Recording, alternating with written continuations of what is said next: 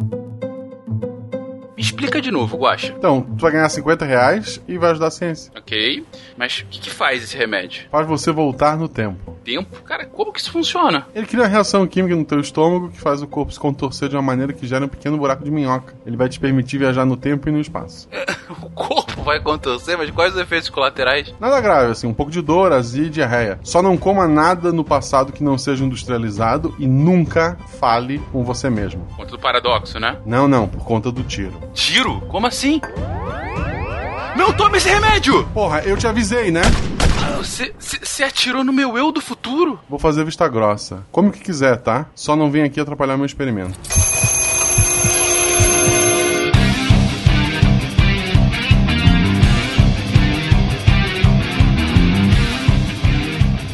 Pessoas, aqui é Fernando Mado Fencas, diretamente de São Paulo, e possivelmente esse é o cast mais trava-língua do SciCast. Olá, aqui é Cris, direto de Pernambuco, dessa vez sem Thaís, e eu vim porque disseram que hoje eu vou aprender por que 4 e 20. Aqui é o Fernando Maia de Moarama, Paraná, e o ciclo circadiano do Silvio Santos é em ritmo de festa. Oi!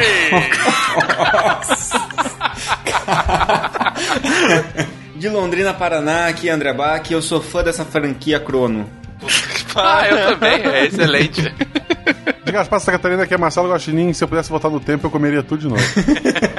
Você está ouvindo o SciCast, porque a ciência tem que ser divertida.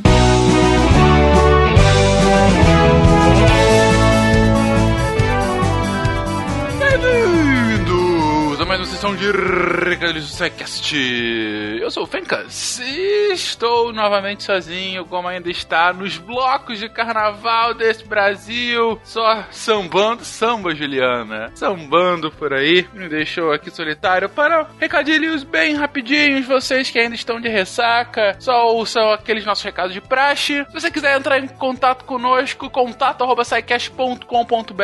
ou deixe seus recados no post, nos comentários, ou entre em contato conosco a partir de nossas redes sociais. E se você quiser continuar apoiando a divulgação científica do SciCast do portal Deviante, não se esqueça, a partir de um real por mês você consegue nos apoiar via Patreon e via Padrim. É isso, gente. Eu não tenho muito mais o que falar. São recados rápidos, são recados papum. Fica aí com esse episódio, ficou excepcional. Aprendi demais sobre cronofarmacobiologia, cronobiologia, enfim, como os ciclos influenciam a nossa vida. Um beijo pra vocês até semana que vem. Tic, tac, tic, tac, tic, tac, tic, tac. Relógio mecânico, século 14.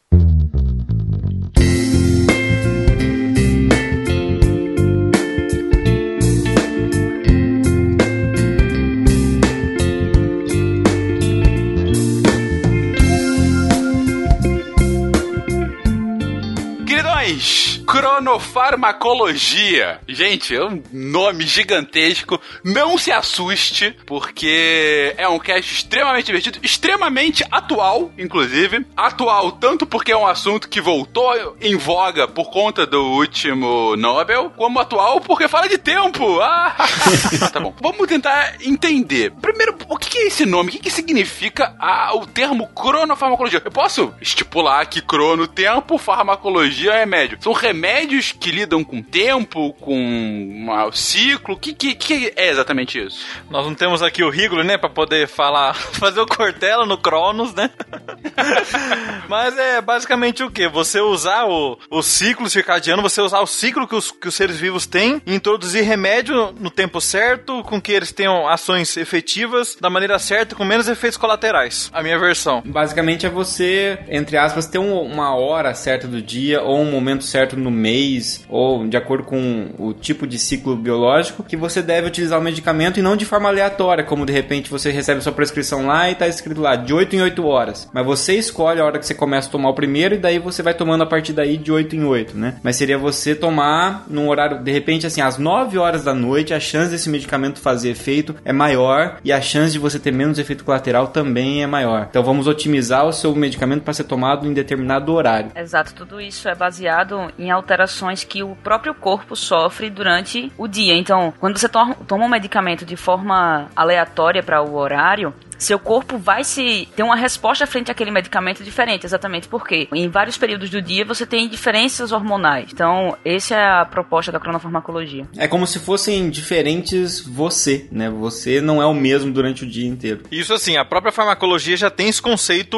embutido nela há bastante tempo. Já que, por exemplo, quando a gente prescreve uma medicação a cada 8 horas, significa que depois de 8 horas o efeito cai o suficiente que você tenha que entrar com ela de novo. Então, a própria prescrição já faz parte de um ciclo. Exato, ciclo do próprio medicamento de ele ser, de ele entrar no, no, organismo e ele sair desse organismo. E aí a gente trabalhou bastante isso no cast de farmacologia. Então, na verdade, é, partam, né, o ouvinte aí que tá às vezes meio desavisado, parte do cast de farmacologia fica bem mais fácil de entender o que é a cronofarmacologia ou até mesmo a própria cronobiologia, na verdade, porque acho que vai ser o, talvez o foco até maior aqui no programa hoje. Cronobiologia, eu, palavra nova. Então, o que, que é a cronobiologia, Bach? Não, a cronobiologia é uma ciência que ela vai estudar os fenômenos biológicos que são recorrentes e que acabam ocorrendo numa periodicidade é pré-determinada, né? Então isso pode ter uma correspondência temporal com os ciclos do próprio ambiente, como dia e noite, e aí a gente tem o nosso organismo acaba também ciclando dessa forma, né? Que é o ciclo circadiano que o, que o Maia citou, mas existem outros ciclos também, como por exemplo um ciclo menstrual, que daí é um ciclo de dias e não de horas, né? Então aí você tem periodicidades diferentes aí, e aí tem existe também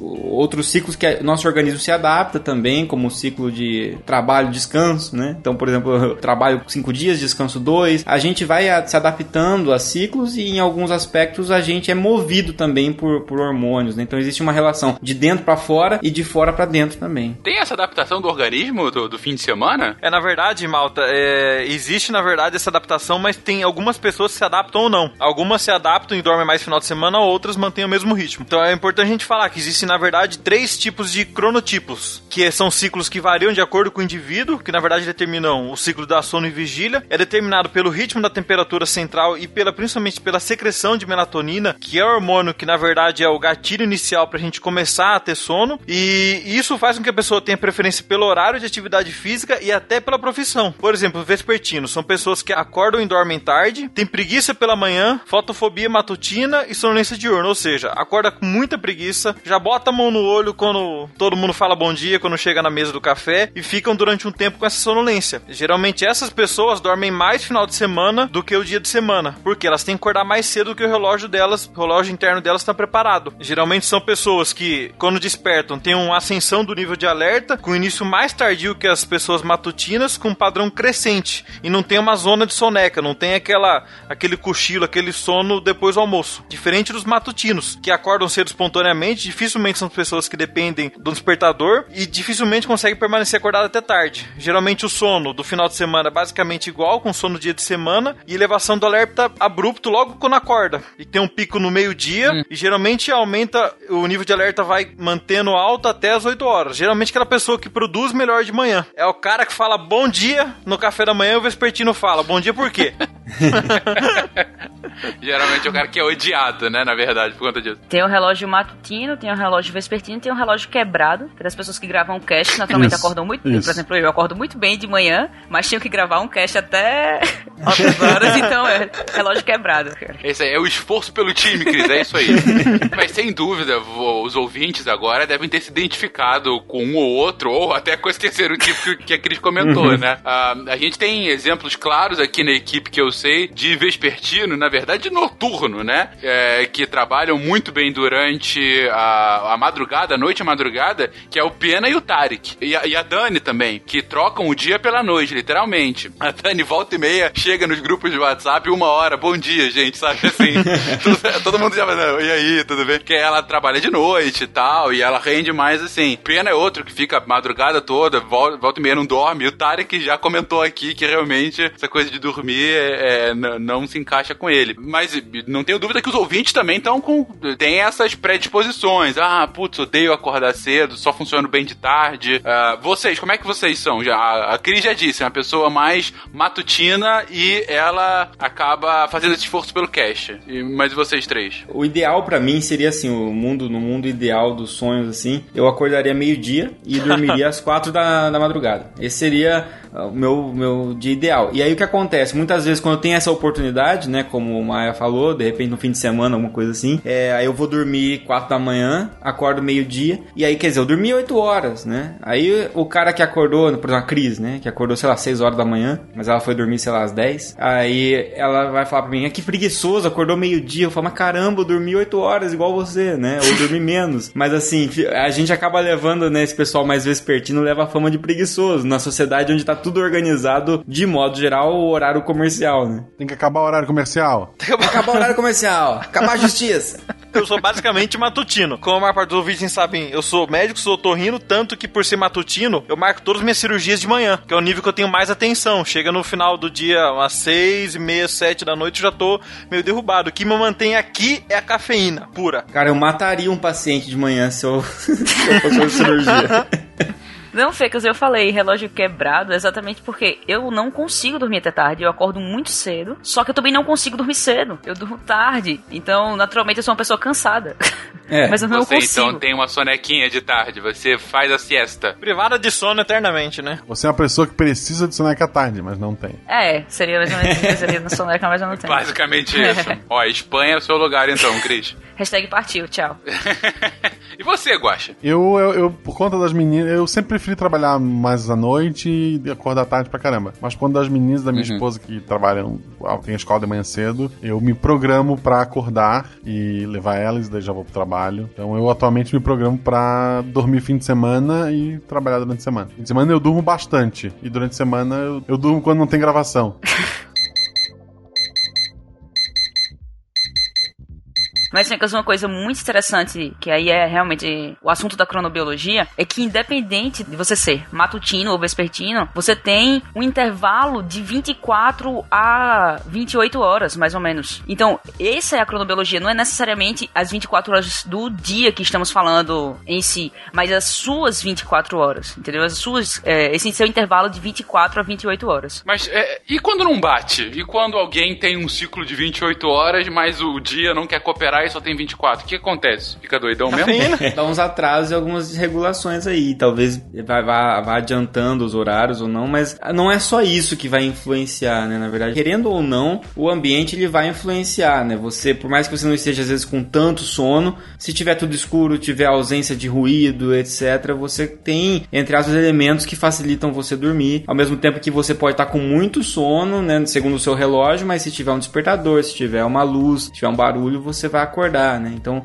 não depende só, só disso, né? Como o Malto falou, como seria essa pessoa? Às vezes essa pessoa é portadora de um transtorno do padrão circadiano irregular, que é um padrão. Tem algumas pessoas, são poucas, são raras, que tem um padrão indefinido do ciclo circadiano, que ficam mudando toda hora entre muito sono e insônia. É, é por isso que é tão difícil é, submeter o trabalhador, por exemplo, a, a plantões muito malucos, né? Quem é da área de medicina sabe bem isso. Ou o pessoal que tá na, né, trabalha às vezes em turnos, em fábrica, né? O cara trabalha uma semana de manhã, outro dia à tarde, dia à noite. né, E aí é bem difícil, costuma ser para muitas pessoas que não conseguem se adaptar com essa troca sempre, acaba sendo um fator a mais de estresse, né? Mas, Fencas, quando eu falei 24 e 28 horas nesse intervalo, não necessariamente são pessoas que têm 24 e pessoas que têm até 28. Você oscila entre 24 e 28. Isso foi percebido num estudo feito pela NASA com uma italiana chamada Stefania. Ela passou, ela se submeteu ao estudo e ela passou 130 dias dentro de uma caverna, privada de luz. Ela estava dentro da caverna, em um cubículo de 22 metros quadrados, se não me, se não me falhar a memória. E ela passou 130 dias privada de luz e privada de relógio também. Ela não tinha acesso à hora. Ela só conseguia, ela só podia ler, jogar videogame, essas coisas. E ela só conseguia falar com o diretor do, do estudo e ela não tinha acesso ao relógio. E ainda assim, ela mantinha esse intervalo entre 24 e 28 horas, mesmo com a ausência do, de, fa- fatores externos. É, mais do que a ausência de fatores Uhum. externos, só o fato dela ter um videogame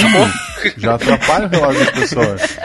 quando, quando eu vim morar sozinho, tipo, quando eu vim morar sozinho em Gaspar, fim de, Gaspar não tinha nada pra fazer, né, gente? Eu não tinha carro, não tinha nada. O ônibus era horário, tipo, um da manhã, à tarde à noite. Então eu ficava em casa, tinha um videogame. Eu botava um colchão na sala, fritava alguma coisa, sei lá, pra comer com pão. E basicamente eu sentava neste colchão, até jogava até dar sono. Eu pausava o jogo, desligava a TV, do- deitava. A hora que eu acordasse, muitas vezes o sol não tinha nascido, ou sei lá o que tá acontecendo, eu voltava a jogar. Isso não serve pra mim.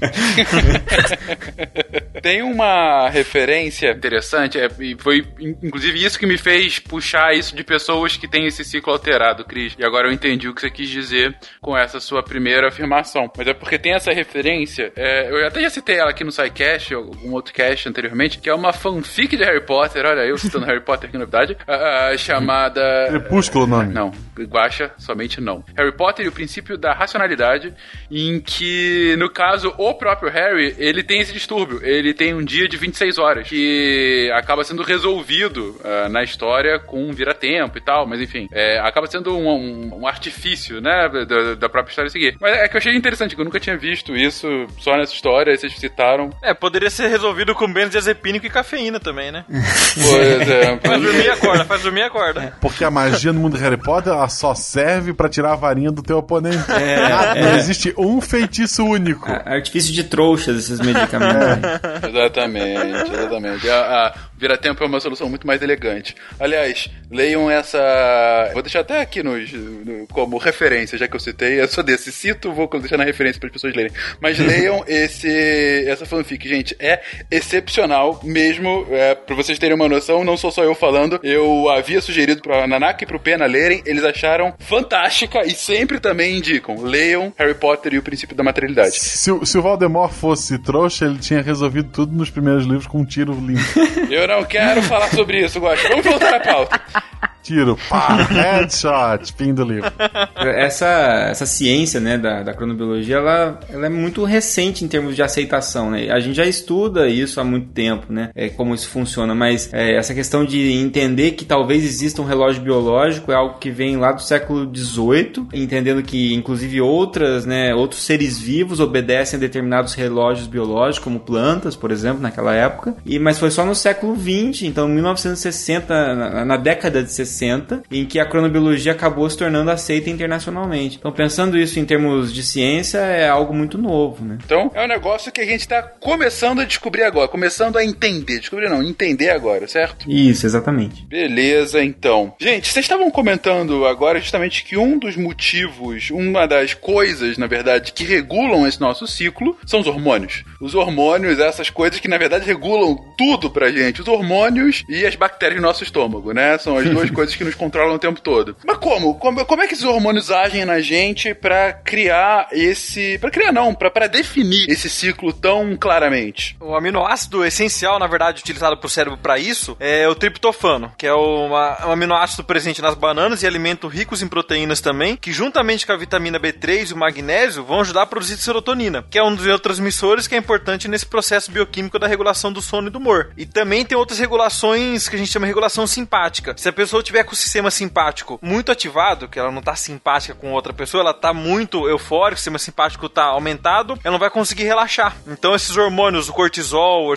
noradrenalina, adrenalina, vão fazer com que a pessoa não se regule bem a parte do sono. Por isso que é indicado o relaxamento na hora da pessoa dormir e evitar exercício físico pelo menos umas 4 horas antes de dormir. É, e, e o que o, o Maia citou, né, do triptofano, depois a serotonina, que tem relação com isso, e a própria melatonina é um derivado, né, do triptofano e da serotonina. Então a melatonina é o hormônio produzido por uma glândula muito pequena, né, uma região muito pequena chamada pineal, e aí que existe uma relação muito grande com a questão da, da luz, do ciclo claro e escuro, né. Você quer fazer um experimento controlado em ratos, esses ratos não ficam lá numa, numa sala em que entra a luz do sol do dia, entra e, e, e aí tem variações, um dia tá nublado, outro dia não tá. Você quer fazer um estudo controlado, você tem que manter uma luminosidade e geralmente a gente adota o ciclo que a gente fala que é 12 horas claro, 12 horas escuro. Então a luz acende por 12 horas e a luz apaga por 12 horas, né? No caso do rato. Tudo bem que é difícil pensar em termos de rato nesse caso, porque o rato é um animal de hábito noturno, é o inverso, né? Pra gente do ciclo. Mas a, a questão é, para nós, a, a, luz, quando ela acaba, ela é captada pelos olhos, né? E aí você acaba tendo uma, um circuito neuronal que vai acabar levando a inibição da liberação da melatonina. Quer dizer, quanto mais luminosidade, menos melatonina é liberada pela essa glândula pineal. E quanto menos luminosidade, quanto mais escuro, mais melatonina é liberada. E essa melatonina é uma,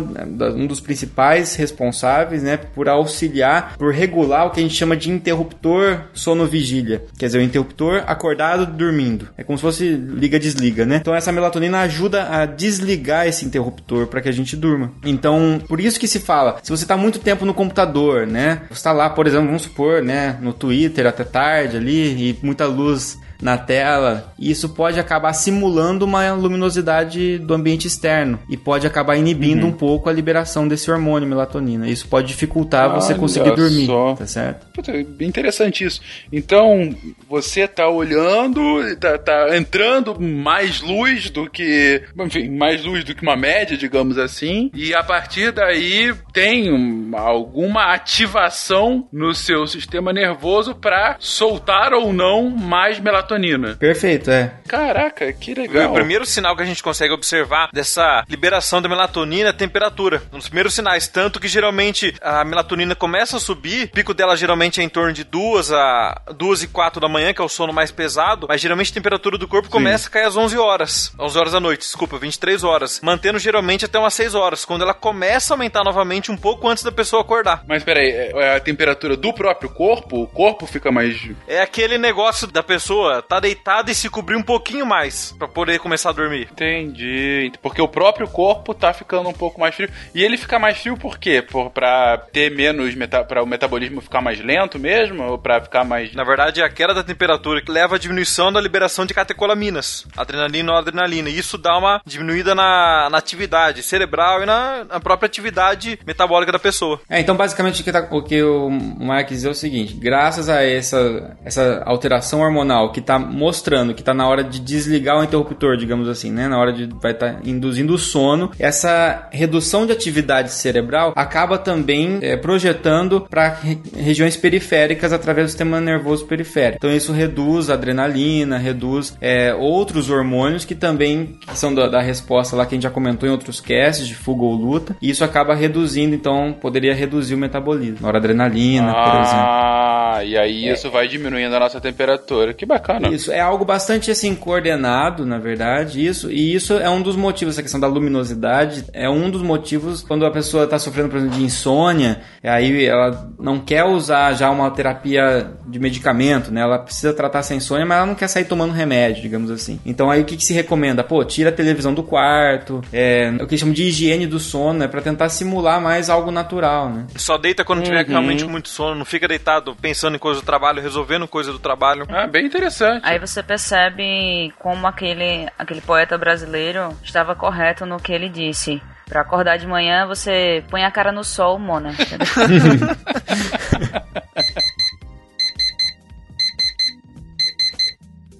Você acorda indisposto, se você expõe seu rosto ao sol, menos em Recife, põe protetor solar aqui, por favor, não faça.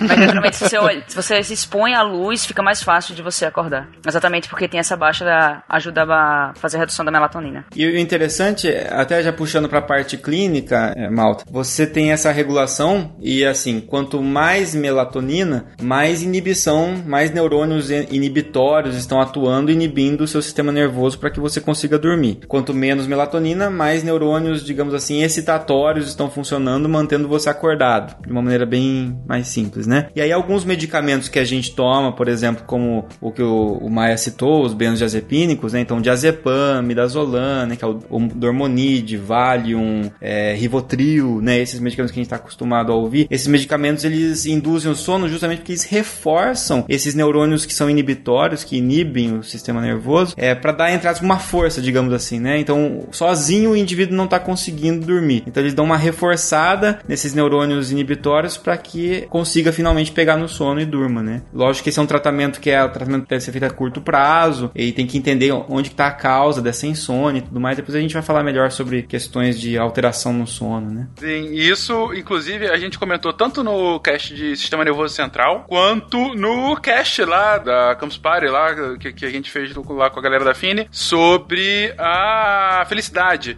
que a gente comenta justamente sobre como funciona, né, essa lógica de, de hormônios inibitórios, né, e como que isso acaba é, se refletindo uh, nos nossos neurônios, né, na, na capacidade, da, nas conexões neurais. Então, se você quiser ouvir mais sobre isso, recomendo fortemente ambos. E de uma forma contrária à melatonina, não contrária pelo fato de um baixar o outro, mas contrária pelo em questão de horário, você tem durante o dia um pico de cortisol e uma baixa dele durante a noite, que seria o oposto da melatonina. Também te ajuda a manter acordado e a baixa dele também te ajuda a ter sono. Isso que a Cris falou do cortisol, né, que é um dos hormônios considerado hormônio do estresse, né, liberado pela adrenal, assim como a adrenalina, só que a adrenalina sai do meio da medula da adrenal e o cortisol sai da, do córtex da adrenal, né, da camada mais externa. Isso é, é por muito tempo gerou muita dúvida no, no cientista na questão o que veio primeiro, o ovo ou a galinha, né? Quer dizer, eu acordo e por causa disso meu cortisol sobe ou eu acordo porque o meu cortisol começou a subir, né? Então, hoje a tendência é entender que o cortisol ele sobe e por isso eu acordo, né? E dele ele desce, por isso eu tenho menos, vai, vai diminuindo,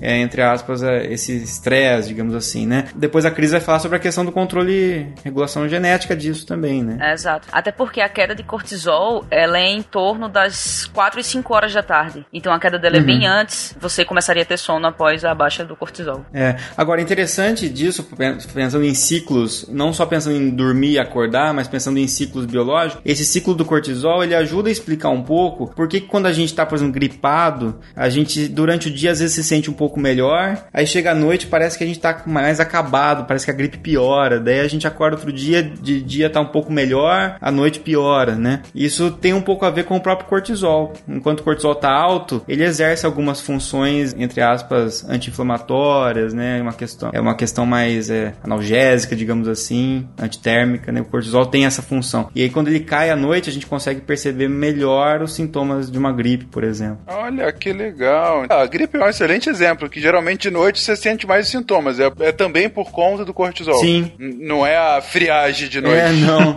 não é. Isso, então isso mostra que é, esses ciclos a gente sente eles o tempo todo. Às vezes a gente não interpreta ou a gente não sabe dizer o que está acontecendo, mas a gente sabe, pô, de noite eu fico mais cansadão, mais derrubado, de dia eu tô melhor. E isso tem a ver com esses ciclos hormonais que obedecem a uma periodicidade da cronobiologia aí. Né? Tanto que tem algumas marcas famosas de anti-inflamatório, antitérmico que fazem isso, né? A medicação no mesmo, na mesma caixinha, uma medicação pro dia e uma medicação pra noite, sendo que a indicação é pra gripe, seria, pros sintomas da gripe. É, o que, que eles estão fazendo aí? Eles estão, de certa forma, tentando usar a cronofarmacologia, não exatamente pensando com muito, muito refinado, mas usando alguns conceitos bem simples. Por exemplo, se esse medicamento dá sono, o lógico é eu tomar de noite. Se esse medicamento me deixa um pouco mais ansioso ou me desperta muito, é melhor que eu tome de dia, porque senão, se eu tomar esse medicamento à noite, eu vou ter insônia. Se eu tomar o outro de dia, eu vou ter sono. Então, começa por aí a cronofarmacologia, é uma questão lógica mesmo. Um medicamento que for me dar sono, eu vou tomar à noite. Não quero ficar o dia inteiro trabalhando com sono, por exemplo. E um medicamento que tira o meu sono, eu vou tomar de manhã. Então, por exemplo, tem antidepressivos, antidepressivos como fluoxetina, por exemplo, toma-se de manhã normalmente porque tem um certo efeito estimulante. E a amitriptilina, que é um outro tipo de antidepressivo, toma-se à noite, porque produz, induz o sono. Então aí já é um, um uso primitivo da cronofarmacologia. E essa alteração hormonal, Fencas,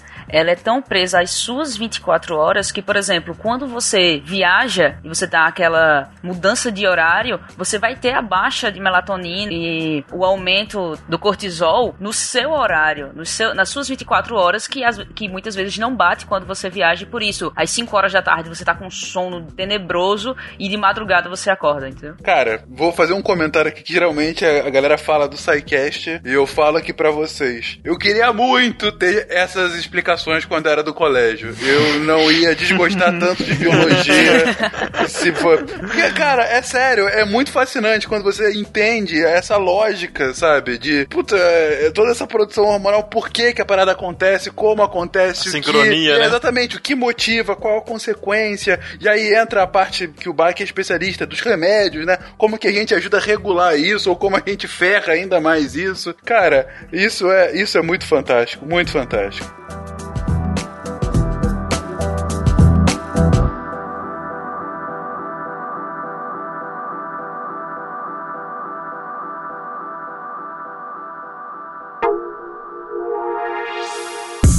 Vocês disseram lá atrás, quando a gente começou a discutir, uh, que tem as pessoas vespertinas, tem as matutinas, tem as doidonas, né? O despertador quebrado, como é o caso da nossa Cris. Mas isso também é, altera, né? De acordo com o, o nosso. No, nossa idade, né? Nosso estágio de vida, né? Digo, puta, o bebê dorme 20 horas por dia, né? Enquanto pessoas mais idosas às vezes mal dormem. Ou, ou quer dizer, mal dormem de noite noite e ficam dormindo um pouquinho a, a, cada duas horas, né? Por que isso? É, é, que fica registrado, gente. Eu não tenho nem avós, nem, nem paternos, nem maternos, mãe. Ai, que horror! Agora que eu processei, cara. É que nem aquela piada, né? Mamãe, mamãe, cansei de brincar com a vovó. Falo, então guarda os ossos e vai dormir, tá bom? Cara. Nossa! Mas enfim, antes que, que as piadas piorem ou fiquem ainda mais pesadas. Mas por que isso acontece, gente? Por que, que essa mudança, às vezes, tão abrupta nessas diferentes fases da vida? Boa parte das vezes essas alterações, malta, são hormonais. É, na adolescência, onde tem aquele aumento importante de hormônio sexual, é, aquela tendência de atraso do sono, aquela, toda aquela bagunça que o adolescente faz no sono é decorrente das alterações hormonais do início da puberdade. Quais alterações geralmente Eita, acontecem? Encurtamento do período do sono, ele dorme muito menos, ele consegue manter uma privação de sono sem nenhum problema, ele consegue ficar jogando videogame até tarde, consegue ficar assistindo TV até mais tarde. Geralmente aumenta muito o nível de sonolência diurna, ele fica dormindo durante a aula, fica tendo um monte de cochilo, acorda bem mais cansado. Isso, na verdade, e em certos períodos da vida vai ter o desenvolvimento do padrão irregular. Como a Cris falou, essa coisa da pessoa ter o ciclo entre 24 e 26 fica muito mais bagunçado no adolescente. Eu acho que eu vou fazer até um parênteses aqui, é, nessa questão do adolescente, porque o adolescente ele é um, um cérebro que está se reorganizando, né? O que acontece? Você nasce com uma quantidade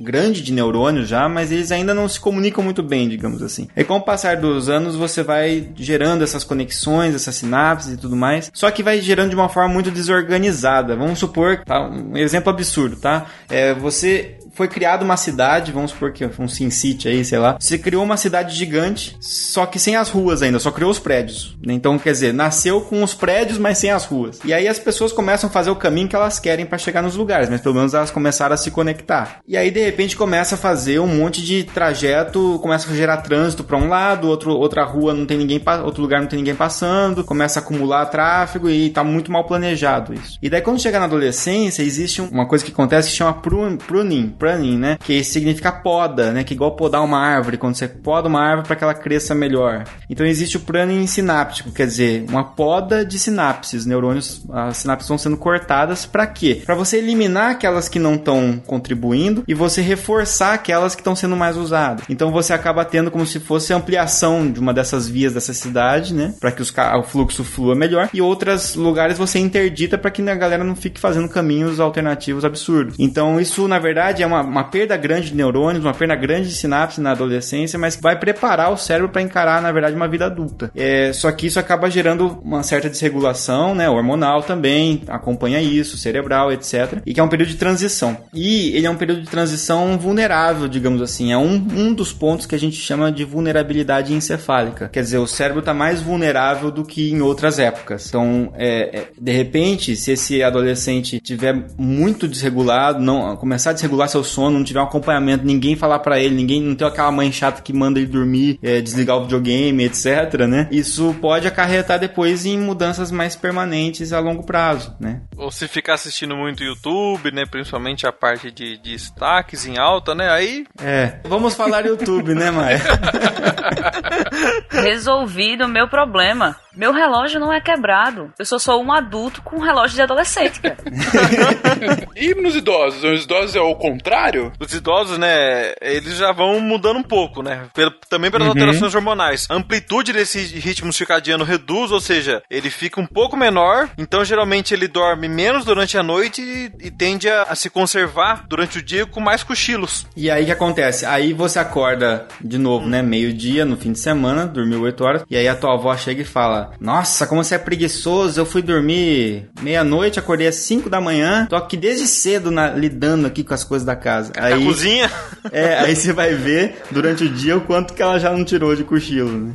E o, e o idoso, principalmente, ele tem uma capacidade muito menor de tolerar esses desvios, né? De, de fase que a gente chama, esses desvios do, do ciclo. Tanto que geralmente viagem transcontinental, pior para viagem pro leste, ou esse idoso, quando vai para um trabalho noturno, não consegue se adaptar tão bem. Entendi, entendi. É basicamente o corpo mais lento e a, a, o ciclo tá ficando mais doidão. O ciclo tá, tá ficando mais desregulado. Essa capacidade adaptativa acontece com tudo, né? O, o fígado não tá metabolizando direito os medicamentos, é, toda a questão tá tudo alterado, né? A questão do metabolismo do osso. Então, na verdade, nada mais faz, faz parte da, do mesmo conjunto de fatores que vão se desregulando com o avançar da idade, né? É isso, gente. Isso é, é o nosso destino. A gente tem que se preparar para ele. Mas tem alguma.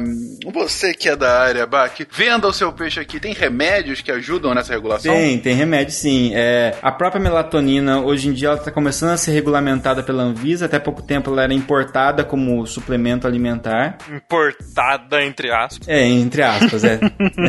Mas, sei lá, o cara traz do Paraguai, traz de qualquer lugar e acabava usando. E agora está sendo regulamentada aqui no Brasil porque muita gente estava usando. Então, quer dizer, a pessoa pode consumir, lógico, né? É, mediante prescrição e tudo mais, a melatonina para tentar melhorar, regular o sono dela. De uma forma um pouquinho mais, talvez, menos abrupta do que você usar um medicamento. Mas se no caso o indivíduo está com insônia, você pode utilizar também um medicamento, como citei anteriormente, que inibe o sistema nervoso central e vai forçar ele a dormir em determinado horário. E assim como você pode também usar medicamentos que forçam o indivíduo, por exemplo, ficar acordado durante o dia. E aí, como ele foi, ficou forçado a acordar durante o dia, ele vai acabar sentindo sono. A gente espera que ele sinta sono durante a noite. Então, existe aquela doença que é a narcolepsia, por exemplo, né? Que é uma doença no qual a pessoa tem episódios de sono no qual ela dorme do nada, né? Igual para quem já assistiu aquela corrida, não qual é o nome daquele filme lá que o Mr. Bean Rat é Rat Race. Race. É muito ele bom, dorme do nada. É muito bom. Aquilo é narcolepsia, né? É maravilhoso, maravilhoso. Uma obra-prima. Aquilo ali é uma obra-prima. Quantos Oscars ganhou aquilo? Não sei, mas ganhou pouco, ganhou pouco. Não importa quanto, ganhou pouco. É, aquilo ali é excelente, cara. E tem o Guba Jr., o Guba Jr. tem um Oscar, cara. O cara nem escolheu um filme ruim. Foi o cara tem o Mr. Bean, tem o Mr. Bean fazendo o italiano que é o Mr. Bean. O Golder, o Golder ganhou o Oscar também. É, ah, cara, enfim, enfim. Que os, os reguladores do relógio biológico é importado do Paraguai, por isso que os relógios estão quebrando, cara.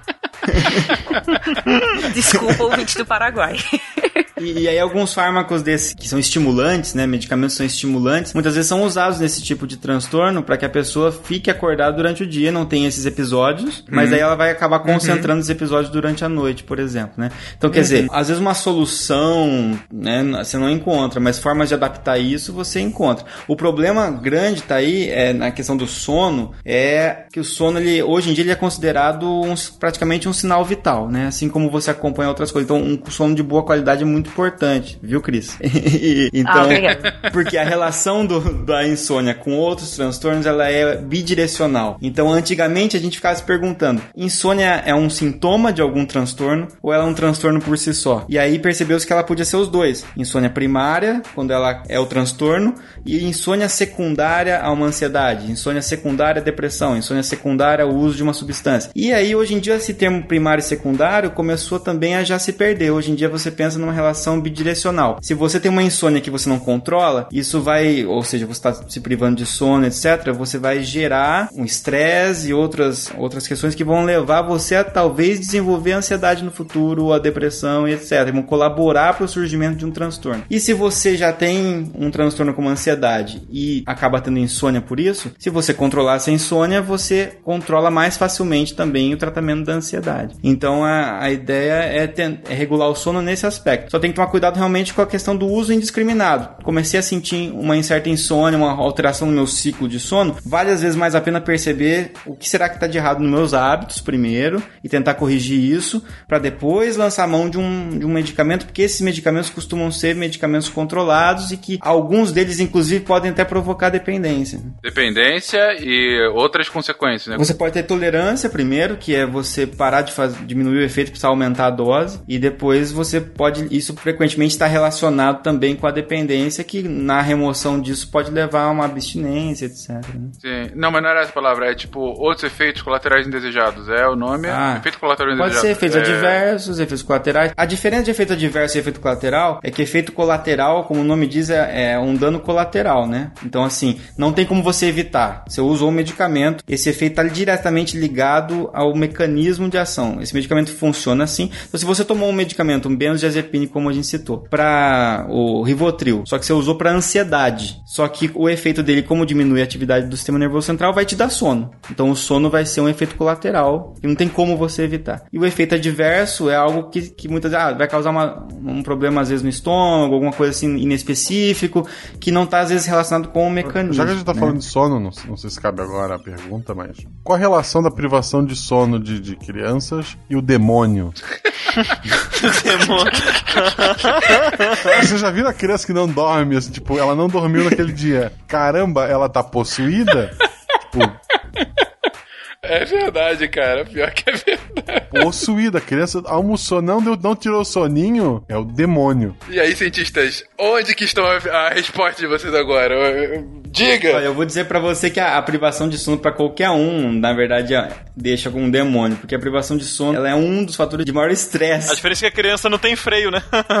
É, é a diferença é que a criança não, não vai se limitar a ser educada, né? Assim, por exemplo, se você quer causar um, um chamado estresse crônico, sei lá, num animal, num rato, por exemplo. Você pega o rato lá e você precisa que esse rato seja estressado por um certo tempo para que ele desenvolva efeitos que sejam decorrentes do estresse, né? Você quer ver um rato com os efeitos decorrentes do estresse. Por exemplo, a depressão que pode surgir graças ao estresse. Se você pegar o ratinho lá, por exemplo, você inclinar a gaiola dele, deixar inclinada, toda vez que ele levantar, ele vai cair, porque ele não sabe se equilibrar ainda numa gaiola inclinada. Só que no dia seguinte, ele vai aprender a ficar em pé nessa gaiola. Então, você pode mudar a tática. No dia seguinte, você tem que deixar a gaiola normal, mas você pode privar o sono dele, por exemplo. Então, se você deixar uma buzininha lá, ele vai ficar estressado. Se você colocar ele num ambiente no qual, se ele dormir, se ele perder a concentração, ele, ele- a plataforma onde ele tá em cima e perde o equilíbrio, ele se molha, por exemplo, vai deixar ele estressado. Se você deixar ele no escuro o dia todo, sem, a- sem ele perdendo a noção do ciclo, é, pode ficar estressado também. Então, tudo isso é estresse. A criança tá manifestando o estresse dela, tipo assim, quero dormir. Já que não dá pra dormir, eu vou tocar o terror, né? Pobre rato. E se, e se colocar dentro da gaiola com um rato uma criança que não dormiu? Aí,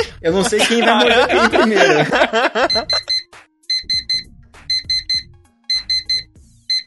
Bem, gente, é, uma das coisas que eu comentei ah, no início do cast é que é um tema super atual. E é um tema atual por conta do Nobel agora de 2017, né? Mas qual foi desse Nobel? Eu digo, é, é, foi por conta do que você comentou no início, Bach? É, é, uma, é um ramo da ciência realmente tão recente assim que o Nobel é relativamente recente, digo. Claro, o Nobel nunca é para uma pesquisa que foi feita ano passado, né? É sempre uma pesquisa que já vem há algum tempo, que ganha um renome, tudo. É, nunca é, não. A grande maioria das vezes não é. É, é esse o caso? Foram as pessoas que começaram a definir esse novo ramo de pesquisa? Eu acho que nesse caso, depois a, a Cris vai falar melhor sobre isso, mas é justamente porque acharam, de- identificaram, né, de que forma isso pode ser controlado geneticamente falando, né? Então entender que tem genes que regulam isso, eu acredito na minha visão leiga em termos de genética, é que você acaba entendendo de certa forma da onde vem esse controle e isso talvez ajude inclusive, agora pensando, né, na sua, na sua outra pergunta, tem como consertar isso, né? De repente, com todo esse avanço que está tendo, na toda a perspectiva de uma de terapia genética,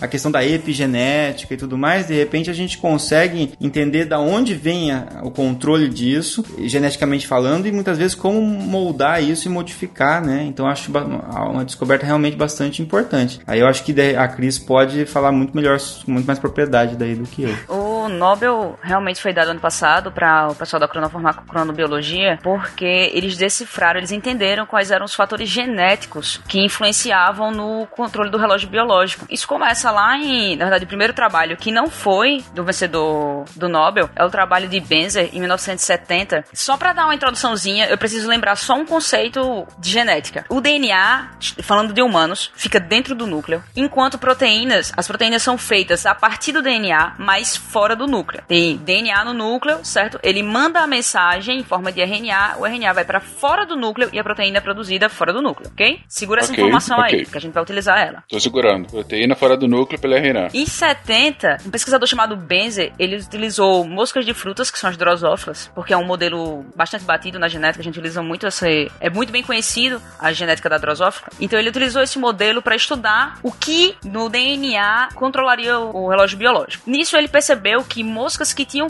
problemas no relógio biológico, elas tinham mutação em um gene específico. E ele batizou esse gene de período. Exatamente porque a alteração desse gene, ela mudava o relógio biológico da mosca. Aí aí começam os trabalhos dos vencedores do Nobel, que é em 84, que era Jeffrey e Michael. Eles perceberam que a proteína produzida por este gene, que é lá no citoplasma, lembra? A proteína que é produzida por esse gene, ela está em maior quantidade durante a noite e ela está em menor quantidade durante o dia. Então, eles hipotetizaram que para ter este controle dela mesma, tipo, ela está alta durante o dia e ela está alta durante a noite e baixa durante o dia, ela tinha que ela mesma impedir sua produção. Essa proteína, ela é feita a partir do gene período, ok? Então, a lógica deles é, quando ela está em grande quantidade à noite, ela impede que ela mesma seja produzida. No entanto, para ela impedir, ela tinha que voltar para o núcleo. Lembra? Porque o DNA está no okay. núcleo e a proteína. Certo. Aí eles ficou a pergunta: e aí, como é que ela vai se impedir? Posteriormente, em outro trabalho, eles descobriram um segundo gene que também, quando alterado, causava problemas no relógio biológico. E eles batizaram ele de timeless. Este gene ele produz uma proteína TIM. Esta proteína TIM, quando ela se liga à proteína PER, faz com que ela entre de volta no núcleo da célula e impeça a sua própria produção. Ok. Entendeu?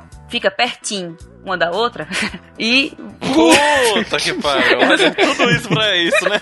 E o pior é que é o nome mesmo, mas enfim, beleza, continua.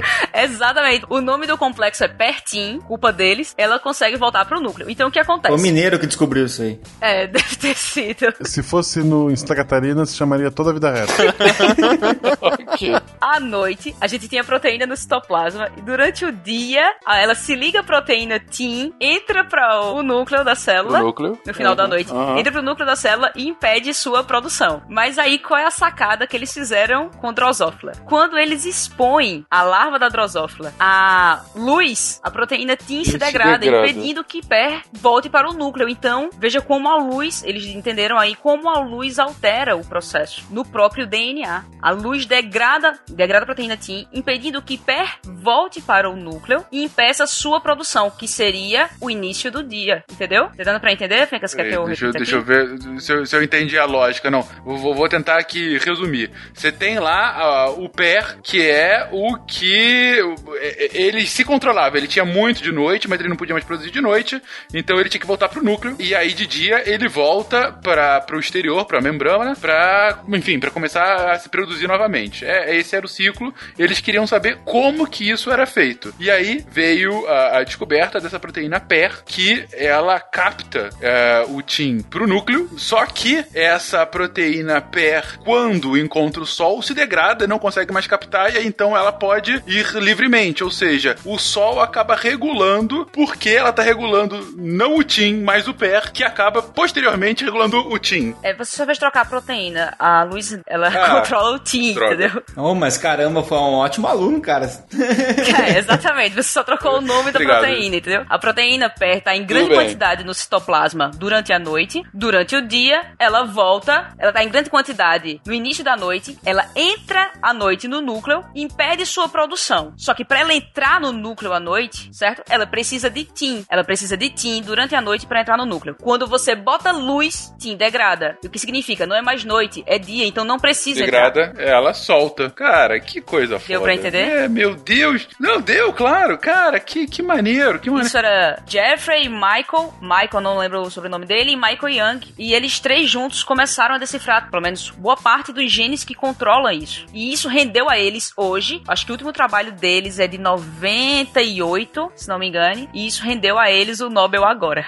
É, como eu disse, às vezes são trabalhos bem mais antigos, sem dúvida, 20 anos para eles serem, para eles ganharem essa honra. Mas, cara, que legal, que legal. E, e foi aí, foi nesses estudos que a gente começou a, a, a criar mais hipóteses, então, sobre a, a, influência desses ciclos no organismo de animais? Exato. Isso foi um dos grandes passos para se começar a entender como é a genética da cronobiologia, como geneticamente isso é feito. Claro que eu não achei, pelo pelo menos explicação de como esses genes alteram, por exemplo, todos os hormônios que foram citados aqui. Mas eles rece eh, receberam um prêmio por, de certa forma, abrir o caminho para compreender a genética da cronobiologia, dar os primeiros passos. Isso aí acaba sendo uma cascata, porque se você libera um determinado hormônio, como cortisol, por exemplo, o cortisol ele é um hormônio que se liga aos seus receptores em citoplasma das células, né? E a ligação do cortisol com o seu receptor migra para o núcleo também e altera a transcrição de outros genes. Então você acaba tendo um aumento, uma redução de produção de outras substâncias. Então isso é uma reação em cadeia de vários hormônios, por isso que é tão complexa, né? Sim, sim. E o que eu tô achando mais interessante disso tudo, da discussão, gente, é, putz, é, é, é o ambiente influenciando a gente diretamente, né? É, é, é, incidência de luz, né? E aí você vê, cara, isso é tão. É, parece bobo, assim, mas é muito impactante. Luz de computador, luz de TV, a gente tá enganando o nosso organismo, né? A gente tá enganando involuntariamente o nosso organismo, do tipo, o organismo olhando, olha, tá de dia. Isso. Parece que tá de dia, hein? Eu vou ficar acordadão aqui, não. É três da madrugada. Tem uma coisa que o Rigoli fala, e é muito certo, e aplica-se aqui no tema também, é que a gente é um bando de macaco vivendo num, num outro tipo de ambiente. A gente tem um cérebro de primata extremamente, assim, lógico que ele é evoluído, né? Mas ao mesmo tempo ele, é, ele, é, ele não evoluiu tanto quanto a tecnologia e o ambiente nosso. Então, na verdade, Exatamente. a gente responde a esse estímulo luminoso como se fosse luz. Então, quer dizer, nosso cérebro está adaptado ainda como se, gente, como se não existisse energia elétrica. É exato, é porque a, a frase fica mais impactante ainda quando você fala você está enganando você mesmo a nível uhum. genético. Uhum. Quando se expõe à Caraca, luz, entendeu? é verdade. É verdade. Caraca, que foda. Que foda e que perigo, né? Todo esse transtorno que a gente se estimula mais, que a gente tenta se enganar e tenta se estimular cada vez mais com a luz, leva a repercussão que hoje a gente vê. A sociedade, principalmente a sociedade ocidental, é uma sociedade basicamente privada de sono. Pra gente conseguir fazer uhum. tudo que a gente faz, a gente se estimula com café, com exercício físico de madrugada, tanto que as academias estão abrindo de madrugada e ficando 24 horas abertas em algumas cidades, e com luz. E isso vai afetar a gente a longo prazo. Galo canta de madrugada. Cara, tem, um, tem uns galos muito loucos, assim. Já vi galo cantando no meio da tarde. Eu falo, Sim, é, é por causa da luz do poste. É. Por causa da iluminação artificial. É o galo com o ciclo quebrado, né? Isso, ele tá com o ciclo errado. O galo vespertino, né? Isso. Só pra, pra ficar registrado, é, eu moro em Gaspar, obviamente. Este galo, o exemplo dele cantar de madrugada é real. E pelo que eu entendi que a vizinha batizou, ele se chama Luan Santana. Eu precisava contar isso pra alguém.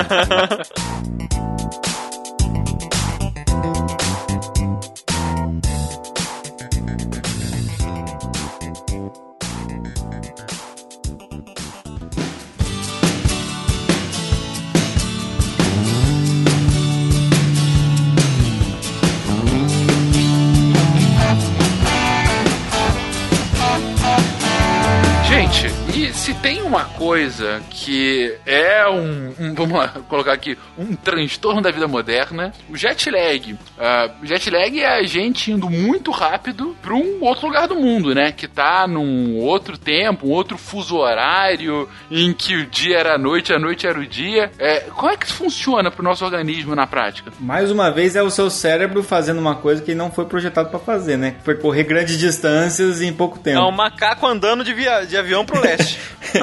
é, exatamente. Então, e qual é o efeito então para esse macaco? Esse efeito, né, na verdade, ele geralmente começa não logo quando a pessoa chega, mas dois dias depois e desaparece uma semana. É, geralmente acontece quando as viagens são pro leste, os idosos têm muito, como eu falei para vocês, tem muito mais dificuldade para se recuperar e quando essa pessoa passa pelo menos dois fuso horários, porque ela tem exposição à luz em horário, em horário inapropriado e dá uma bagunça no ciclo vigília de sono dela. Porque assim, embora você, né, a gente veja ah, a luz, ela inibe a produção de melatonina, escuro facilita, a luz inibe a, a produção do, do gene específico, etc. É, mas isso aparece é, ao mesmo tempo que é imediato, mas as consequências elas não são tão imediatas assim, né? Então existe uma adaptação, um período de adaptação. E sempre que a gente fala da questão hormonal, os hormônios eles têm efeitos a curto prazo, não tão rápido quanto, por exemplo, sei lá, uma sinapse, alguma coisa assim, mas acaba tendo, sei lá, de, de, em termos de horas aí, até meses, semanas, etc. Então o fato de você desregular, quer dizer, regular ele de um jeito no seu dia a dia e você faz uma viagem no qual você né, atropela todas essas horas e você cai num outro fuso, demora um tempo até esse organismo se readaptar a essa nova, é, o novo horário de exposição de luz e de escuro, né, de claro escuro, e muitas vezes para lugares no qual também essa variação é diferente, né, tem mais tempo de claro do que escuro, mais tempo de escuro do que claro, dependendo da, da amplitude que você tá, né. Uma das, das ações boas da melatonina é nesse distúrbio. Você usa a melatonina de maneira adequada e bem indicada para poder tentar a pessoa se adaptar o mais cedo possível a essas alterações. E outras coisas que as pessoas devem fazer, né, quando for viajar principalmente pro leste, mais de dois fusos horários, é tentar acordar cedo e evitar a luz brilhante logo de manhã, procurando se expor à luz mais no uhum. final da tarde, para tentar simular, tentar brigar com o ciclo para voltar ao normal. Imagine minha pessoa, um macaco, como vocês disseram, adulto com um relógio de, biológico de adolescente, viajando para um lugar onde tinha sol até 10 da noite. 5 da tarde eu tava voltando para casa porque eu tinha que tirar um cochilo obrigatório, senão eu não. Não, ainda mais você que mora, né, no, em é Recife? É Recife, 5 da tarde que, tá ficando escuro. Que 5 da tarde anoitece, né? É. Quando eu vou pro Nordeste eu sofro demais, cara, porque a hora que eu tô começando a querer sair de casa tá anoitecendo. Caraca, verdade. Gente, é, essa frase do Rigoli é, é, muito verdade. Somos só macacos, né? impressionante, cara. E tem como corrigir isso de alguma forma? É, acho que a, as medidas que o Maia citou ali são formas de tentar amenizar o impacto, mas sim, é, sim, sim. prevenir o impacto acho difícil e não ter o impacto também acho difícil. A questão realmente é, é isso, é, é comportamental por um lado, né? Você tentar driblar isso e de outra forma é o uso de algumas substâncias como por exemplo a melatonina que foi citada ou caso seja um negócio muito, né? A pessoa precisa dormir, se ela não dormir, ela não vai poder, não vai render, etc. Aí às vezes existe uma intervenção farmacológica mais mais agressiva, um medicamento, né? Controlado, alguma coisa assim. É e outras medidas não farmacológicas, é como evitar bebida alcoólica, se manter hidratado, tentar fazer cochilo programado, tentar colocar uma hora e falar, não, esse momento tem que cochilar para poder dar uma regulada no sono. Sim, sim. E com todas aquelas preocupações do cochilo, né? Ambiente tranquilo, né? Sem luz e tudo eu mais. Eu tava na assim. Irlanda, como é que eu ia evitar bebida alcoólica? e ambiente tranquilo, né? e tranquilo. Só uma semana, dados regulares, depois quando voltar adapta. é, uma coisa também é que a gente se habitua muito, né? Com, por exemplo, a cafeína, né? Algo que a gente se habitua muito com o café e o café ele também não, não faz efeito para sempre, né? E a questão de tolerância e até mesmo algum grau de dependência aí pode ocorrer, né? E ocorre realmente para quem toma grandes quantidades de café. Você começa com uma xícara de café, uhum. quando você vê você tá tomando uma xícara maior e quando você vê você tá, você tá com café e com sono. Só que se você estiver sem café, você tá com dor de cabeça e com muito mais sono, né? Então assim, tem que tomar cuidado quando a gente começa a usar muletas, né, para nos ajudar a regular algo que na verdade está desregulado, né? Então, seja porque está desregulado por causa da questão hormonal ou porque a gente, no nosso estilo de vida, está forçando uma desregulação. Né? Esse que está um outro problema da medicina, que se chama cascata iatrogênica, né? Esse nome estranho, quando a gente fala iatrogênico, é que é algo causado por uma intervenção médica, né? Então, por exemplo, você está com um problema de insônia, só que é só você resolver alguma questão sua de não assistir TV até mais tarde, etc, que você conseguiria dormir. Mas ao invés disso, você vai lá e trata com benzodiazepina. Aí você vai lá e começa a ter dependência do benzodiazepínico, na abstinência do benzodiazepínico te dá um ataque cardíaco, sei lá o que, alguma coisa assim, uma, uma ansiedade, você vai lá e toma um outro medicamento para tratar a sua ansiedade. Aí esse medicamento da ansiedade gera disfunção sexual. Aí você vai lá e toma outro medicamento para disfunção sexual. Quer dizer, algo que era só uma mudança comportamental virou uma cascata de prescrições, muitas vezes porque a pessoa vai a diferentes profissionais, a diferentes médicos, ou ela mesma faz automedicação e começa a tentar tapar o, o efeito colateral de um com outro medicamento, entendeu? E quando na Que verdade beleza. é só prevenir a, a causa inicial, né? Cara, isso- essas coisas escalonadas sempre me lembram. A gente já falou disso em alguns casts de biologia animal, né? Que é aquilo de, de, de uma cadeia, né, alimentar. É. Quando você desregula uma parte dela, aí outra vai sendo desregulada, outra. É, é uma lógica bem similar, né? Exatamente. É, é tentar tapar sol com peneira, né? Ou você tá vendo uma rachadura, coloca o dedo nela, e surge uma outra rachadura, coloca outro É, dedo. desenho animado, né, que viu- fica entrando água lá no, no parede, no Exatamente. barco, né? Quando você vê, você não tem mais dedo na mão e a rachadura continua lá. A causa da rachadura É. não foi resolvida, né? Isso mesmo. Ou pior, né? Você tem um, sei lá, um pernilongo, em vez de dar um tapa, você dá um tiro, né? Sei lá. Aí você ah, mata- pode matar o pernilongo ou não, mas você também arrebenta teu braço. Isso foi tratado num episódio muito legal, pelo menos que eu gostava porque eu acordava cedo e eles passavam de manhãzinha, do Pateta. Lembra aqueles episódios do Pateta que eram um narrador e o Pateta fazendo as coisas? Pô, são, eram os melhores episódios. Aquele que ele ficava, inclusive, meio puto no trânsito, que eu adorava. Esse era um É, deles. exato, um beijo que tem do trânsito. Tem um do sono, que ele não consegue dormir à noite e de dia ele tem que trabalhar e ele fica se entupindo de café e tirando cochilos e o café já não serve Tremendo e mais. Fumando. Batata fuma, gente.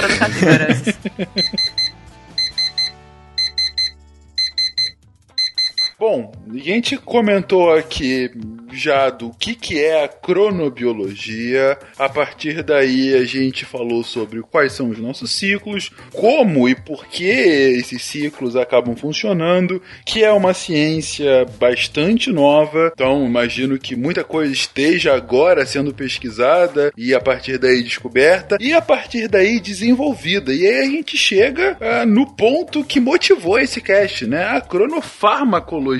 A gente já citou algumas vezes aqui, sem dúvida, o próprio Bach estava comentando agora sobre o uso de medicamentos é, é, e suas consequências, né? Mas, Bach, você, mais uma vez, você que é o nosso, o nosso farmacêutico, você que é o, o- o senhor das drogas aqui. Ó, senhor das drogas. Nossa, delícia. É, o nosso delícia. Você é quase o Walter White do SciCast. As drogas que funcionam para esse tipo de ciclo, é, como você já comentou o caso da, da gripe e tudo mais. Mas a lógica é similar, é você aproveitar o ciclo para reforçar ah, o, o funcionamento de alguma parte do corpo ou inibir de outro e aí fazer com que o corpo consiga atuar plenamente como ele deveria naquele ciclo. Isso, acho que a ideia é essa mesmo, Fencas, é você aproveitar um ritmo, né, e entrar, dançar conforme a música aí, né? Você entrar no mesmo ritmo do organismo com o medicamento, invés de ficar desincronizado, né, o seu medicamento com o seu ritmo. É, então, assim, de- desde que se descobriu, né, essa questão dos relógios biológicos, também começou a se pensar, já que a gente está usando medicamentos, vamos tentar sincronizar isso de alguma forma, né? E aí, tudo que a gente falou lá naquele podcast de farmacologia, né, é, a gente vai botar o nome crono na frente e vai colocar um fator a mais de complicação, digamos assim, né? Um fator a mais de, não complicação, mas de tornar mais complexo. Então, a gente falou farmacologia. Ah, vamos estudar como que funcionam os medicamentos no nosso organismo. Se a gente falar de cronofarmacologia, a gente vai ver como é que os medicamentos funcionam no nosso organismo, respeitando esses ciclos que a gente descreveu. Então, lá naquele podcast, a gente falou sobre farmacocinética, que é como que os medicamentos são absorvidos, distribuídos, são metabolizados no fígado, depois saem do nosso organismo excretados pelo rim, pelo, pelo- pela urina, pelas fezes, pelo suor, etc. Cocô xixi, gente. Cocô xixi. Termo técnico não. Cocô, Cocô xixi. xixi, é. então existe o termo cronofarmacocinética. Então a gente vai montando os, os negócios, né? Então era farmacocinética. Cronofarmacocinética, o que, que é isso? Pro pessoal de exatas. É tipo assim, você tinha uma equação e agora só tem mais uma variável na sua equação. Essa variável é o tempo. Ah, pronto. Pegue tudo que você pegou lá, acrescenta a variável tempo. Isso, exatamente. Agora o que acontece? Você tinha lá, ah, para o medicamento ser absorvido no organismo, no estômago, por exemplo, ele sofre influência do pH do estômago. Beleza, era isso que a gente falou no outro cast. Agora a gente vai perceber que esse pH no estômago varia conforme as horas do dia, do seu ciclo circadiano. Quer dizer que o perfil de absorção dos medicamentos muda durante o dia. E aí e por aí vai. As enzimas no fígado funcionam, funcionam para biotransformar os medicamentos? Beleza. Mas isso não é uma constante. Elas funcionam mais em determinado momento e funcionam menos em outros momentos. Então tudo vai se modificando. É um fator a mais na equação, como exatamente a Cris falou aí. É, então a ideia, o objetivo final disso tudo, o que, que é? É otimizar, fazer com que eu possa usar uma dose menor, que ela seja mais efetiva e tenha menos efeitos colaterais. E sempre levando em conta, claro, esse novo fator. E você tem alguns exemplos uhum. de drogas que funcionam dessa forma? Sim, sim. Eu acho que um dos exemplos mais interessantes é alguns medicamentos para asma, por exemplo, né? É, aqui na própria pauta aí, podem descer, depois pode usar essa imagem que está aí na pauta, descendo mais, tem um gráfico ali é, que relaciona a teofilina e, e, o tempo do dia. O que, que esse gráfico está mostrando? Para o ouvinte que não está vendo nenhum gráfico, né? É um gráfico que mostra picos de momentos do dia no qual podem acontecer a dispneia, quer dizer, a respiração ruim para quem sofre de asma. Então, quer dizer, justamente devido à queda do cortisol em alguns horários do dia, é, entre aspas, o organismo fica descoberto dessa questão, porque a asma, fazendo parênteses, ela é uma doença inflamatória e broncoconstritora, né? Então, quer dizer, ao mesmo tempo existe uma inflamação nas vias aéreas, que já por si só diminui a, a passagem do ar, mas também existe uma certa broncoconstrição. Então, tudo isso faz com que o ar passe com mais dificuldade. E os, os, o cortisol do nosso organismo, como eu já citei antes, funciona como uma espécie de anti-inflamatório. Então, nos momentos em que eu tenho mais cortisol, também a gente espera que exista uma melhor respiração nesse momento, menos inflamação nessas vias. Quando o cortisol está mais baixo, existem mais chances de ter as crises de, de dispneia, de respiração ruim. Então, baseado nisso, esse gráfico ele mostra o medicamento para asma sendo usado em dois momentos diferentes. Um momento usando antes do café da manhã, que é uma linha vermelha, 6 horas da manhã e o outro medicamento, é o mesmo medicamento sendo usado às 9 horas da noite, que é o azul, a linha azul. Quer dizer, se vocês repararem, quando ele, ele usa à noite o medicamento, às 9 da noite, os picos desse medicamento acompanham os picos onde ocorreria a dispneia. Então, quer dizer, esse medicamento vai justamente cobrir o paciente no momento em que ele teria mais chance de ter dispneia se ele usar nesse horário. Então, basicamente, a ideia é essa: é, é usar o medicamento, tá de olho no medicamento também, porque ele tem um tempo para ser absorvido, ele demora para ser absorvido e ser distribuído. Então, você tem que pensar quando ele começa o efeito dele e fazer esse efeito dele começar no momento em que o, o organismo mais necessita dele, já que, por exemplo, o cortisol está baixo. Para quem não, não for ver o gráfico, gente, é, ele mostra bem isso. Ele tá mostrando como esse pico entre é, começa a subir mais ou menos lá para as 8 da noite, com o pico quase às 6 da manhã, e aí uma queda vertiginosa. Uhum. E isso,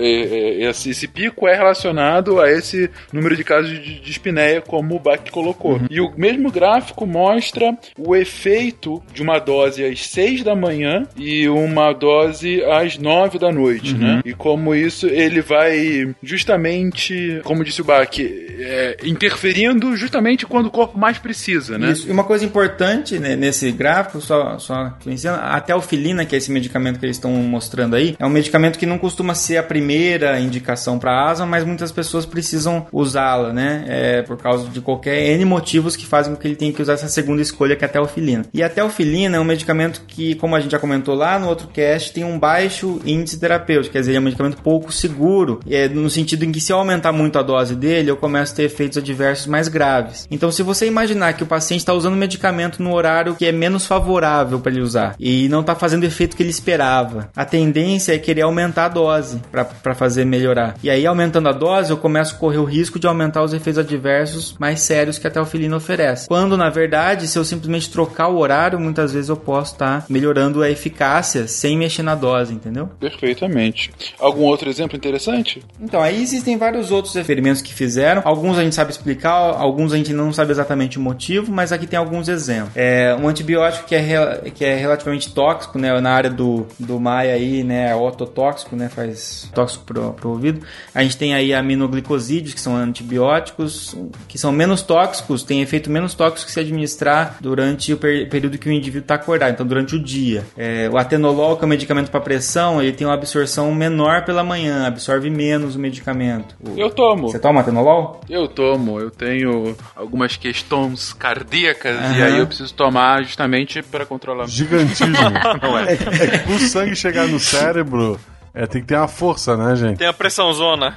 É a pressão zona. Pelo contrário, é arritmia. A arritmia, né? Exatamente. Eu tenho arritmia cardíaca e o atenolol justamente por isso. Eu, na verdade, a minha pressão ela é normal para baixa. Isso é até um, um, um, perigo potencial, porque o atenolol diminui a pressão, É. né? Mas eu já tomo, puta, quase 10 anos. É que a tendência do atenolol, não, né, como o atenolol, ele acaba não tendo tanta influência em indivíduos que a gente fala normotensos, né? Não cai tanto a pressão, cai mais de quem já é hipertenso, né? E o cetoprofeno e outros medicamentos são os analgésicos mais comuns aí, né? Aspirina, cetoprofeno, ibuprofeno e etc. Eles têm melhor efeito quando eles são usados pela manhã. O colesterol é biosintetizado mais pela noite e nas primeiras horas da manhã. Então a simvastatina, que é um medicamento para controlar o colesterol, é melhor se eu começar a administrar ela no fim do dia, por exemplo, né? E ou- outras coisas que às vezes a gente, a ranitidina, por exemplo, também é administrada normalmente duas vezes ao dia, mas uma das suas tomadas é à noite, porque no, no- durante a, a- a madrugada existe uma secreção maior de ácido, né? Então pode ter um risco maior de perfuração de úlcera, né? À noite. Então, e principalmente aqui eu acho que vale a pena citar uma coisa muito interessante que é a diabetes tipo 1, porque a diabetes tipo 1 é aquele tipo de diabetes que ele é por,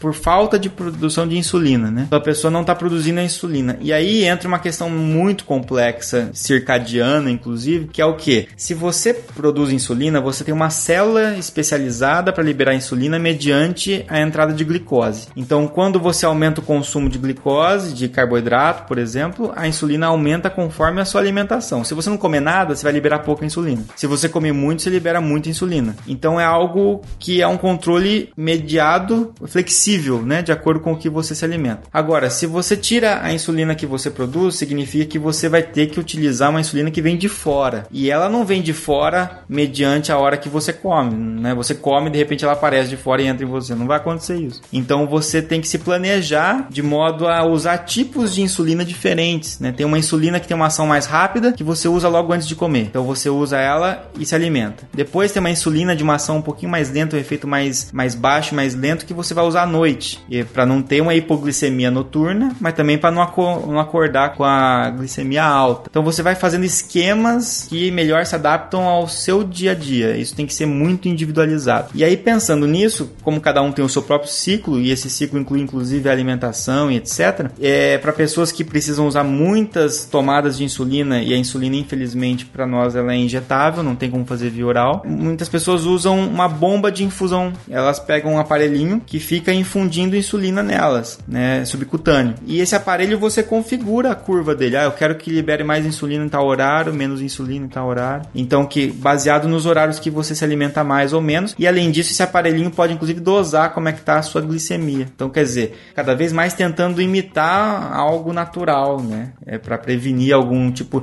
porque o grande problema nesse caso é, se eu não tomar na hora certa, eu vou ter uma hiperglicemia, que traz consequências ruins. Mas se eu não tomar muito, eu vou ter uma hipoglicemia que traz consequências piores ainda, porque o cérebro sem glicose ele já apaga, né? É, além de tudo, a insulina é um hormônio anabólico, né? Ela pode, se, você, se a pessoa ficar usando demais, ela pode engordar, piorar toda, todo aquilo da diabetes, todas as consequências. Eita, então realmente. E só para fechar, Fencas, de exemplos aqui, né? É um que não é circadiano, né? Que não é do dia, mas que é uh, os contraceptivos, né? É algo bem simples da gente entender. Ah, Eles vão ser usados também é seguindo um ritmo biológico, mas nesse caso é o ciclo biológico dos 28 dias da, da menstruação, né? É, eu só queria puxar uma história aqui, porque uma vez atendi uma menina que tomava o contraceptivo como se fosse engove, um ou depois. Então tem que lembrar que é um ciclo de 28 dias. Até algumas pessoas, alguns médicos indicam a pessoa emendar essa cartela, que não parar, ficar tomando sempre uma cartela emendada na outra, ou fazer a pausa.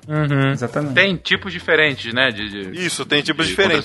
São né? dosagens de hormonais menores pra pessoa conseguir tomar emendando direto, seis meses, um ano. É, a ideia também é que ah, o jeito que a gente costuma fazer no Brasil, né, que é o mais comum, é, é fazer o intervalo, né? A gente acaba tentando, de certa forma, imitar o natural, porque o- o- a nós temos a percepção aqui no Brasil de que se eu interrompo e ocorre a menstruação e depois volto a utilizar, isso faz com que tenha uma sensação de mais natural, entendeu? É, é cultural, né, no Brasil É cultural. isso, né? Então, tipo assim, ah, eu, então tá menstruando, quer dizer, tá parecido com o que é o natural. E de certa forma é isso que está sendo feito. Está mantendo um hormônio um pouco mais alto numa determinada época, depois você para de tomar esse hormônio baixa, aí ocorre a menstruação, que de certa forma é parecido com o que acontece no, no ser humano, no ser humano normal, né? Sem a intervenção farmacológica. Mas o, o que acontece é que nesse caso a gente não está tentando imitar, né? A gente está tentando imitar uma parte e driblar a outra, que é manter o hormônio mais alto num período que ele deveria estar tá baixo, ou deixar ele baixo num período que ele deveria estar tá alto. E para prevenir a ovulação, por exemplo, né? nunca entendi essa questão de parecer com o normal. Por quê? Minha avó não tomava anticoncepcional, só que minha avó teve 12 filhos e o normal para ela foi não menstruar, já que ela não menstruava nem quando estava grávida, nem quando estava amamentando.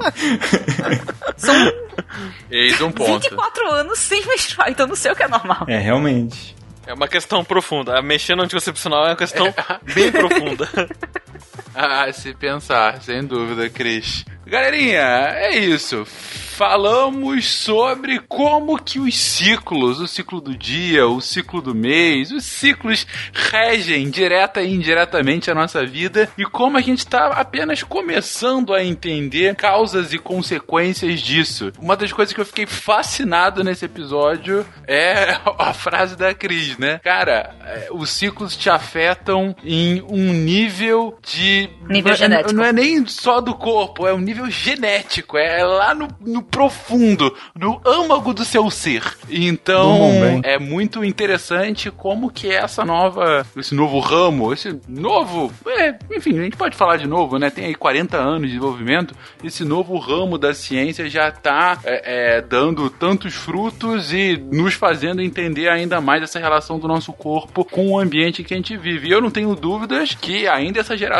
muito possivelmente, vai ver é, desenvolvimentos ainda mais extraordinários em cima disso, né? Uhum, com certeza. Mas é isso. É, ficamos por aqui. Um beijo para todo mundo até semana que vem. Não esqueçam daquele ciclo semanal muito legal. Todas as sextas-feiras do SciCast. Olha, esse oh, ciclo, o ciclo Psycastiano é o principal ciclo biológico. Exatamente. É, é, bom lembrar, gente, é bom lembrar, tem um, um grande filósofo, pensador da atualidade de certa vez, que o importante é saber a hora de dormir. Sempre numa área de reta, com pouca sinalização.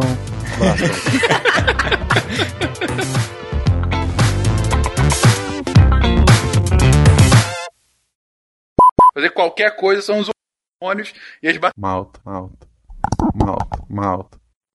Isso, meu áudio do Fencas aqui. Eu me mutei. É, Parabéns. Eu não ouvi. Eu também não ouvi. Eu me mutei, desculpa. Perdão, que agora deu tudo errado. Só um instante, gente. Que agora, só um instante. Tudo baixinho, por algum motivo tá tudo baixo. Vocês estão me ouvindo? Malta. Trouxas botaram um carro no espaço. Sim. Sim espaço. Sim, não é, não é espaço. Harry Potter ia pra escola desse jeito e os caras fizeram isso agora. Exatamente. Se a ciência não for divertida, tem alguma coisa errada. Tem que ser divertida. A coisa mais divertida que tem é a ciência.